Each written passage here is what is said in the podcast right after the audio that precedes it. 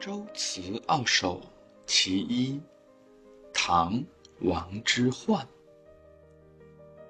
黄河远上白云间，一片孤城万仞山。羌笛何须怨杨柳，春风不度玉门关。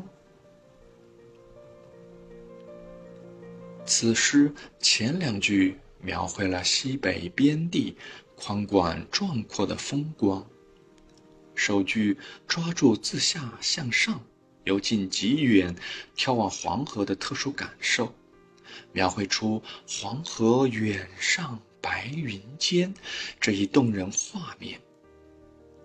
汹涌澎湃、波浪滔滔的黄河，竟像一条丝带。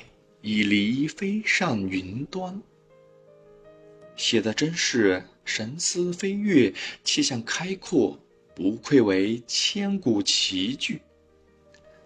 次句“一片孤城万仞山”，出现了塞上孤城，这是此诗主要意象之一，属于画卷的主体部分。黄河远上白云间，是他远大的背景；万仞山是他靠近的背景。在远川高山的反衬下，亦见此城地势险要，处境孤危。这样一座漠北孤城，是戍边的堡垒，用此暗示读者诗中有征夫在。为下两句进一步刻画征夫的心理做好了准备。诗起于写山川的雄阔苍凉，成以戍边者处境的孤危。第三句忽而一转，引入羌笛之声。玉门关外，春风不度，杨柳不青。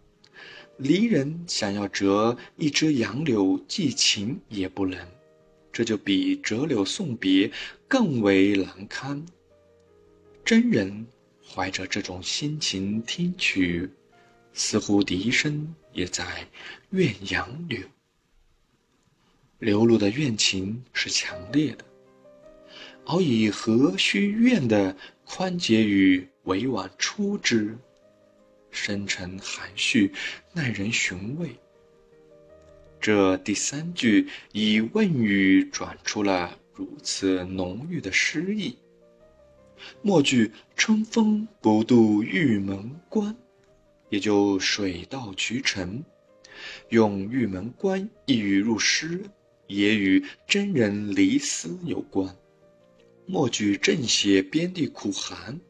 含蓄着无限的相思离情，此时何须怨三字？